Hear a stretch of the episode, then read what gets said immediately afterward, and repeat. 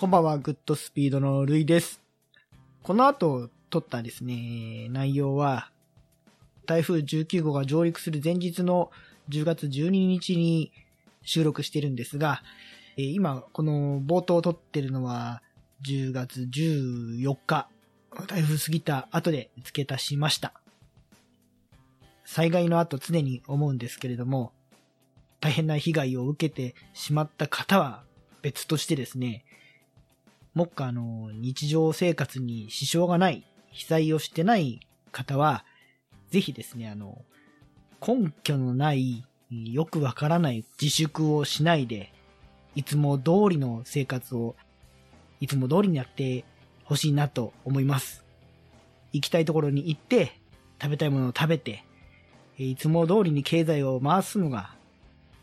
こっちに足のついた復興になると思いますんで、端的に言えば、好きなラーメンをいつも通り食べろということですよね。無理にどうこうするんじゃなくて、いつも通りに経済を回していきましょうと。はい。じゃあ、これ12日に撮った内容に続きます。こんばんは。配信が止まってるんで、焦るとやる例のやつです。えちょっと本編がね、編集時間かかってるみたいなんで、まだね、あの、長野会もたくさんあるんだけど、しかもあの、ちゃんとバイクの話に戻ってきてるんだけど、ちょっと列が回ってないのもあるので、どうしようかなと思いながら、あんまネタないんですけど、雑談をしていこうかなと思ってます。あの、みんな、もう台風の備えして、家にいるでしょと。雨だし。そんなカンナですよ。はい。えっ、と、今収録してるのは台風19号が来る前日 ?11 日でございます。なんと意外にもね、私の職場も明日はお休みだということで、急遽休みになったんで、ちょっと嬉しくって一番搾りを買って帰ってしまいました。今日特に、特にないから読んでくよ、どんどん。配信するときは切るかもしんないけど。僕らの7日間戦争が復活するって話聞いてて、リメイクするんですかね？どうすんだろうな。でも、誰が、誰が主演なの？結構、悩ましいとこですね。え？初代は？宮沢りえ。宮沢りえも年取ったよな。あんなに可愛かったのにな。まあ、今も女優さんとしては、すごい実力派女優さんになっちゃいましたけど、なんだっけ？例のの、銭湯の出てくる映画。なんとかが煮えたぎるほどの愛、違うな。名前出てこないな。もうやだね。やだね。名刺が出てこないね。映画、映画のタイトル。出てこないや。宮沢りえの映画、この間見てすごかったなと思いましたね。あ、声優で本人役で出る？アニメで？え、待って待って、でも、えー、ちょっとさ、いいお年じゃないですか、宮沢りえさん。声優で出るのはあの年で？まあ声優さんは結構年いっても若い子出せるからな。でも最近の、ほら最近のほら、G オリジンのシャーとかさ、声落ち着いちゃってやっぱなんかね、張りがなくてね。そっか。まあそんなに、そんなに思い入れないんで大丈夫です。俺。はい。えっ、と、忘年会の予定あるんですか？何も考えてないです。あの、やりたいけど、やる？じゃあ、二人でやる？えっとね、まあ、多分、冬休みの初日は使えると思うんですけど、大掛かりじゃなくてもいいんだよね。普通にワイワイできれば。まあもっと言うと、陽子さんのコミケの出店とか、あと俺は行けなかったけど、ほら、旅バイク祭りとかさ、よそ様やってるイベントに遊び行くのってすごい楽しいよね。俺別に自分でやんなくても、一参加者でいいんだよなっていう感じですよ。まあなんかやりたいなと思ってますけど、全然なんか何か計画はしてないです。むしろどっかが何かやる時に俺が休めるんだったら、飛び込みたいですね。そういう、あの、来週の22日の火曜日祝日でお休みなんですよ。ちょっと、何、バイク乗ってきていいよっていう話なんで、俺の立場上、あの、もうすぐシーズンオフだから、やっぱもう一回伊豆行っとこうと。伊豆スカ行かなきゃなっていうのがあって行くんだけど、別にどうしてもっていうあれじゃないんで、どっかでなんかこうイベントがあったり、どっかで何かやるんでしたら、あの、情報いただければ、あの、一参加者として遊びに行きたいなとは思ってますんで、なんかネタがあるようでしたら教えてください。はい。で、台風対策しましたでしょうかって流れる時にはもう過ぎ去ってるから、あれだけど、台風の対策、何があるか。まあ、センタースタンドよりはサイドスタンドで止めて、ギアは一足入れて、一足入れて前に出して止まったところで固定して、できたらさらにあの車止めをタイヤにね、前後にも別に、何その辺のブロックでも石でも木でもいいから、はめて、タイヤの下に突っ込んで、あと車両の右側に、サイドスタンドと反対側に倒れにくいようにもう、ね、市販のあの、オフロード用のスインガムとかにかませるスタンドでもいいけど、なんでもいいよね。木片でもね、木の枝でも棒でも。年に数回来るんだから自分のバイクに合った木の棒とか、なんか、つっかい棒を用意しといてもいいですよね。それをまあ右側のスイングアームやステップの根元とかにかませてとか、あとガソリンはできたら満タンがいいですよね。重量を重くしておくって意味で。で、カバーをかけておくんだったら、カバーかけた上から紐でこう縦横にぐるぐる巻きにして、えめくれたり払まないようにした方がいいのと、まあ、可能であれば風の通りが弱いとこに置くとか、でしょうかね。なんか他にありますでしょうか？はい。まあ、そんな感じかなと思っております。最後ね、最後はもうどうしようもない時はしょうがないしね。命があればいいや的な。明日の台風で皆さんのバイクと自分のバイクの無事を祈ります。なんか俺の台風対策とかあったらお便りください。で、特段ね、ないですよ、ネタ、トピックスは。ただ最近体験した中でちょっとびっくりしたのがありまして、電動バイクに乗る機会がありました。えっ、ー、とね、免許制度的には中型クラスになるんだけど、もう動力性能は全然大型ですね。びっくりしたのが、スクーターだったんだけど、だもう中昔で言う中型二輪今の普通二輪で乗れるんだけど、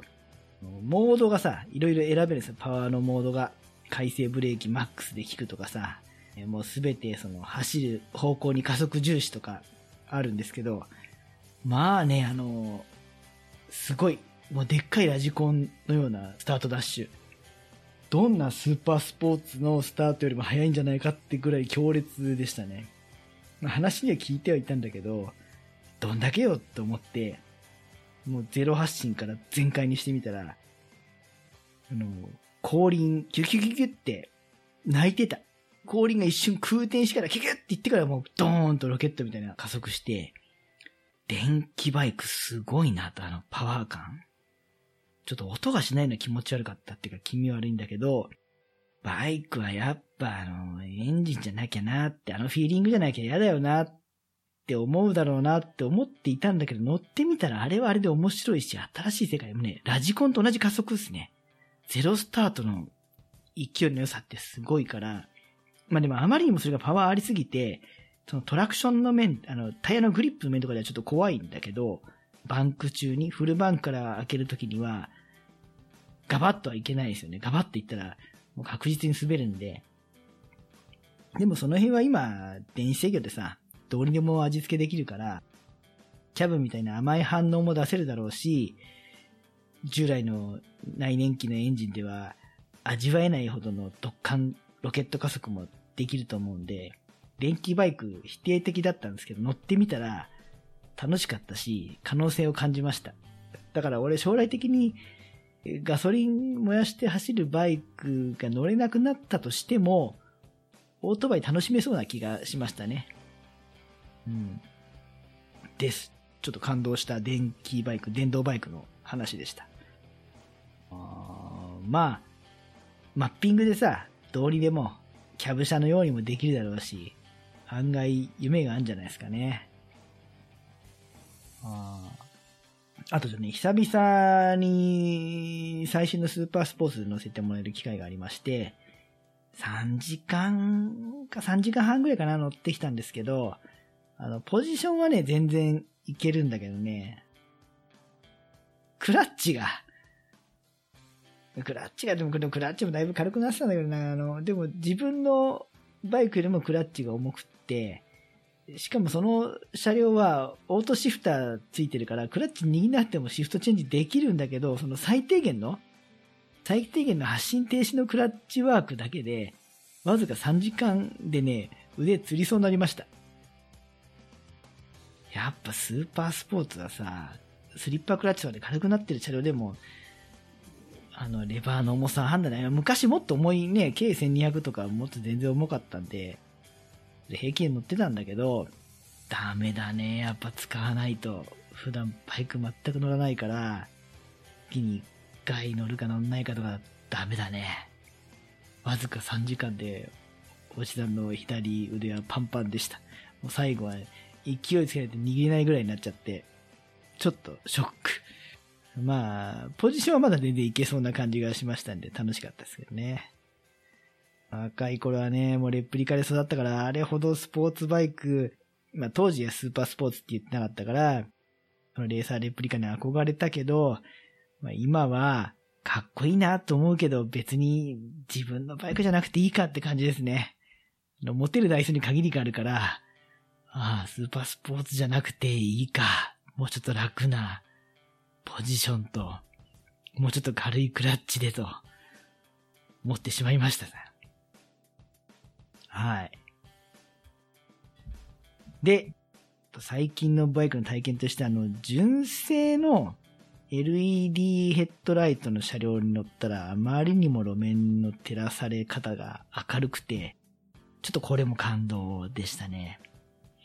まあ、HID も一通り明るかったけど、なんか安定感っていう点でバイクの HID や後付けはちょっといろいろ不具合あったじゃないですか。耐久性だったり、配線の汚さだったり。で、HID が若干落ち着いて今 LED になってきて、社外品の LED バルブをハロゲンと交換したやつってほら見た目綺麗だし、白く明るく見えるんだけど、なんか照らされた道路の路面があんまり見やすくないなっていうふうに思ってたんですけど、純正で設計された LED のヘッドライトの車両に夜乗る機会があって、そしたらね、あの、バルブ交換した LED と違って、やっぱちゃんと配光がコントロールされてんだよね。あの、散ってないっていうか、だからめちゃめちゃ明るくて、その、見やすくて、夜走るのあんま好きじゃないです。雨の日と夜の日は視界も悪かったり、路面がね、よくわかんなかったりで嫌なんだけど、あんまりも路面が明るくてこう広く照らされるから楽しくなっちゃって。あ、なんか技術ってこう楽しくするもんだな。まあバイクで言えば、ライトを明るくする LED のノーマルのヘッドライトの技術っていうのは、夜のライディングをなんかこう走りやすくするとか安全にするを通り越して俺にとっては夜楽しくなっちゃった。こんなに明るいんだったらもっと夜ツーリングに行きたいなって思えるぐらい、あ、科学や技術の進歩ってワクワクするもんだなって思いましたね。あの、これ電動の、そのオートバイの電動、電気の心臓を積んだオートバイのワクワク感に近いのかな。新しいものを否定するよりまず体験してみたら案外良かったってとこでしょうか。はい。そう、だからね、あのヘッドライトも、後付けのバルブ交換じゃなくて、例えば、最近ね、ホンダ車とか多いけど、あの CB とかね、ノーマルの LED とか NC もそうかな。あれはすごい明るくて見やすいんだと思うな。はい。えー、電動中型スクーターで車種特定できると、まあそう、あんまな、あんまないもんね。これから増えるんでしょうね。いやー、電気バイクすごかったなあ可能性を感じましたね。まあ別にもうさ、その速さとかそういうのは求めないんだけど、ちょっとそう言いつつも、あの加速感を味わっちゃうと笑っちゃうね、方が緩む感じ。うん、ほんとね、あのでかいラジコンの加速ですね。RC カーグランプリとかほら思い出してみてもさ、ゼロ発進からのね、電動ラジコンのスタートってすごいじゃないですか、あの加速感。強烈だね。ビューエルとか目じゃないね。全然目じゃない。ビューエルよりも、あの、ハーレーのライブワイヤーの方が加速全然速いと思う。えー、っと、バイクはむしろ電動であるべきという持論。レスポンスが、まあ、あ、イクさん、イクさん、ああ、こんばんは。なんかアイコンがオレンジ色だからわかんないですね。レスポンスは良かったですね。めちゃくちゃ良かった。ちょっとだから、もう、来年期のフィーリングともう一線を画す違う乗り物的な感じだったな。かつて MotoGP になるときにこの 500cc2 ストと 1000cc4 ストが混走で走ってる時代が何年かあったけど、まあ、ある程度パワーとか高速距離を揃えたら、電動のバイクと MotoGP マシンとが同じ土俵で戦える時が来るというか、レースっていうその、何、走行距離スパンを区切っちゃうと電動の方が速いんじゃねえかなって気がしてきちゃいましたね。まあ、満頭のタイムとかで見るとまだそうでもないんだけど、もう大差ない気がしますし、可能性があるな。電気の方が、電動の方が、マシンの中の重量配分とか自由度がありそうですからね。えー、電動バイク良いと思うんですが、航続距離が問題。まあ、現状の長旅をするバイクとしてはそうだけど、それ結構インフラの問題でもあると思うんですよね。俺、本当あの、学生の頃から思ってたのは、1.5リッターのペットボトルぐらいのバッテリーを規格化して、ガソリンスタンドとか、あの当時もそうだけどさ、ね、電動の自動車とかって充電式だったじゃないですか。そうじゃなくて、え250クラスの電動バイクはその1.5リッターサイズの電池が4本入ってて、で、ガススタに行って、もうガソリンじゃないけど、スタンドに行って、別にこう弱ってても弱ってなくてもいいと。ある程度減った充電式のペットボトル4本をスタンドにポンポンこう、何、穴にぶち込むと、代わりにその充電されたペットボトル4本が受け取れると。まあ、いくらか払ってね。充電の待ち時間をゼロにして、同じ規格の電池を、なんだ、リサイクルしながらやり取りできれば、もっと可能性あるだろうな、それがいいんじゃねえかってずっと思ってたら、なんか3年ぐらい前に台湾の企業はね、差し替え式のバッテリーでシティコミューターとしてやるなんていうのを実現してましたからね。なんかあれを共通規格でやったら、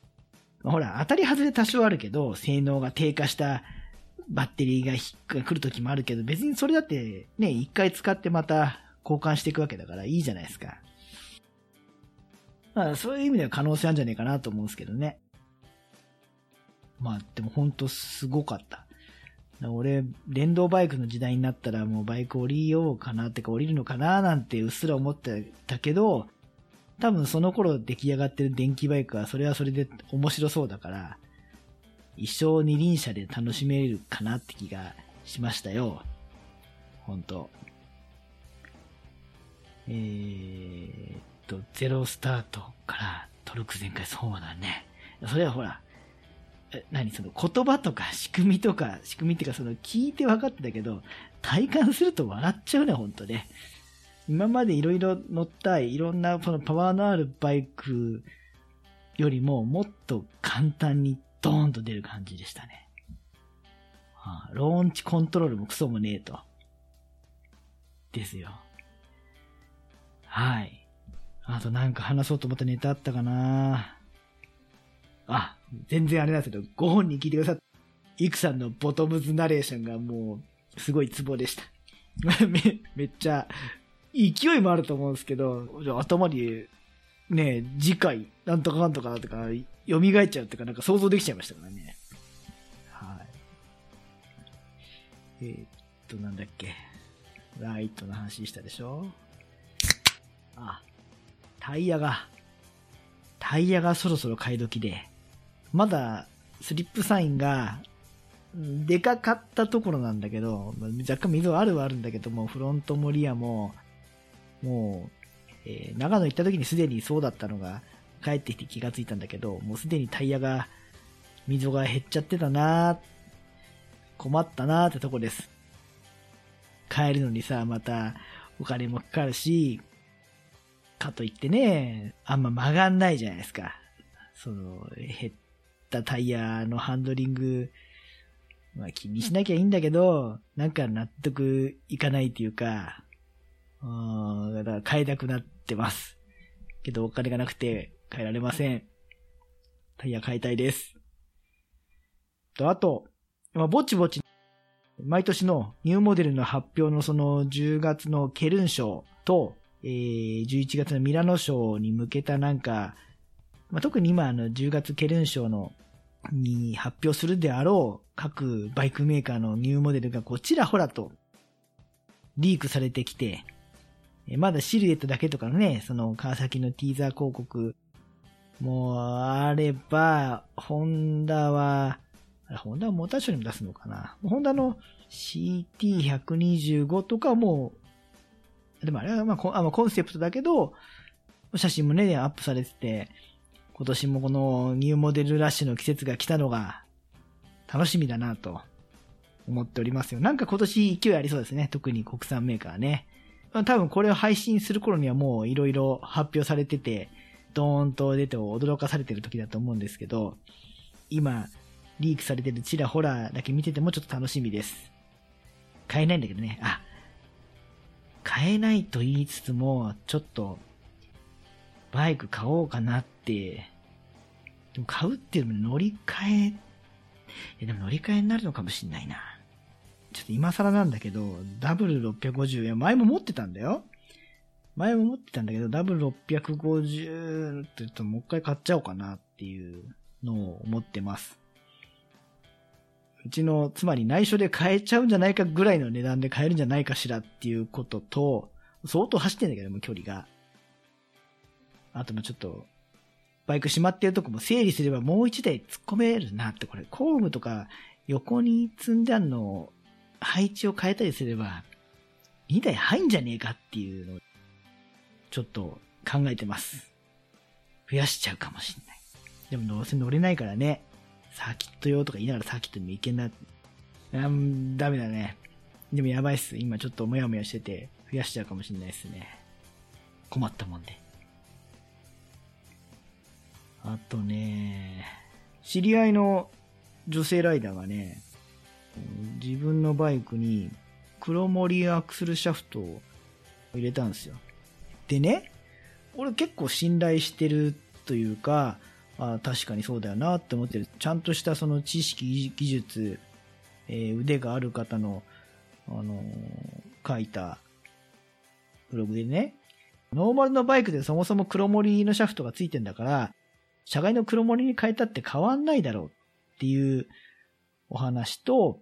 まあ、メーカー曰く、より精度を出してるから、ベアリングが適正な位置に来ると。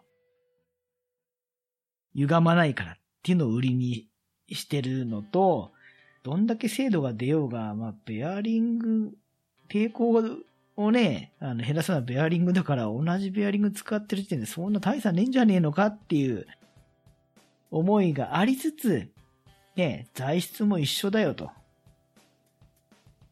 いうのを聞きつつどうなんだろうって言ったら、その、えっ、ー、と、前後変えた方が、これでわかんないって言ったらおかしいでしょっていうぐらいひらひらに動くとおっしゃるの。プラシーボじゃないのかなでもそんなに鈍い方じゃなくても、ね、ものすごいベテランの、ね、あの、昔レースでも優勝してたぐらいの方なんで、しかも毎週乗ってるから、俺よりもよっぽど自分のバイクに対して基準値が出来上がってる人がそんな風におっしゃるんで、どうなんだろう。ノーマルだってあれだから変わんないよっていう、変わる理論がないよっていう、これは信頼してる人のお話と、実際のオーナーさんが全然違うっていう体感のお話と、どっちを信じたらいいのかなっていうのを悩んでます。結論が出ませんので、これ、答えが、を出すには自分で体験しなきゃあかんねえんだろうなーなんて思ってます。はい。だいたい、こんなとこかな。全然、バイクの話と変わるんですけど、またこの台風で停電するかもしれないじゃないですか。で、まあ、何？電気ないと夜は暗いし不便だしなんて思いながら、ちょっとその直接停電と違うんだけど、今って夜も賑やかな気がしません？その、こうやって夜、人とね、こうバイク仲間と話せたりっていうこういう環境を簡単に作り出せたり、コミュニケーション取れてるからやっぱテンションも上がるし、楽しいじゃないですか。まあもう全然俺見てないんだけど、テレビをつければ夜中でもテレビ、ね、バラエティからワイワイやってるし、外に立って夜空いてるお店もそこそこあるじゃないですか。対して、子供の頃って、お店は、だいたい6時とかで閉まって、セブンイレブンが出てくるまでは、だいたい6時でしたよね。近所のスーパーとか閉まるのは。で、街は暗くなるし、何よりもテレビも深夜放送がほぼほぼなかったじゃないですか。11時、12時ぐらいでなんかこの国旗がひらひらはためいて、今日の放送終わりですみたいなのがあったりとか、もうテレビの夜深夜放送がなくて夜はメディアからの情報もなくなって、真っ暗っていうか寂しいっていうか、本当に静かな時間だった。そんな中、まあ子供だったからテレビ見れないと。まあ、テレビ見れても、ほぼほぼその夜の放送がほとんどやってなかったと。今見ないもんね、あの、ピーっていうあの、カラー調整画面っていうかなんかね、カラフルなの画面とかさ。もう砂嵐だったじゃないですか、夜。で、さらにその時間でもやってるメディアってのが、ラジオで、だから今こうやって話してるのかもしれないけど、やっぱラジオ、ね、あの、学生の頃聞いてたわけですよ。小学生、中学生、高校の時。高校の頃はもうだいぶ夜も、そのいろいろ空いてるようになったけど、やっぱ小中学の頃は夜って、世の中が止まっちゃってるような感じでしたね。本当に夜、時間も闇、うん、ビジュアルも闇みたいな。だって、その日本放送とか TBS の、ちょっと AM の深夜賑やかなラジオが、を除くと、FM 番組とか、まあラジオそのまま夜流してないとこもあったけど、FM とか、まあちょっとお堅い、ね、NHK とかああいう番組かな、えー、そういうラジオ番組は、ラジオ番組ですら、夜おとなしくなっちゃってね、放送が。放送っていうかその番組が、うまく言えないけど、夜中の番組って、話してる人の声のトーンも落ち着いて、穏やかで、まあ、何こう、どの曲もみんなジェットストリームやってる感じ？音楽も進行も静かでゆっくり、話も穏やかみたいな感じで、なんかちょっと異次元の別世界みたいなの夜の感覚っていうのが、もうすっかり忘れてたけど、なんか停電するかもなーなんてのを考えつつ、ああ、昔はラジオ、みんなジェットストリームみたいになっちゃってたなって夜。夜ってやっぱり、ちょっと異空間っていうか、まあ子供だったからかもしれないですけど、今みたいに夜もなんかこう賑やかだったり、何も変わらないって感じじゃなくて、やっぱり違う時間帯だったな、夜中っていうのを、ふと思い出しました。停電に備えなきゃっていう話でね。うん、何でもないんだけど、今日用意した話はここまでです。これを切って、とりあえず本放送が配信されるまでの間にちょっとつなぎにしたいと思いますよ。一番絞りも残ってるんで、いただいたコメントを読んで終わりにしたいと思います。フリースタイル。フリースタイル。フリースタイル。フリースタイル。フリースタイル。フリースタイル。フリースタイル。フリースタイル。フリースタイル。フリースタイル。フリースタイル。フリースタイル。フリースタイルフリースタイル。フリースタイル。フリースタイル。フリースタイル。フリースタイル。モトバイクネットラジオ。この番組はバイクの新時代を担う全ての人たちにバイクをもっと気軽にもっと身近に感じてもらい人との出会いや触れ合いをテーマに様々な角度からその魅力を語り合うクロストーク番組です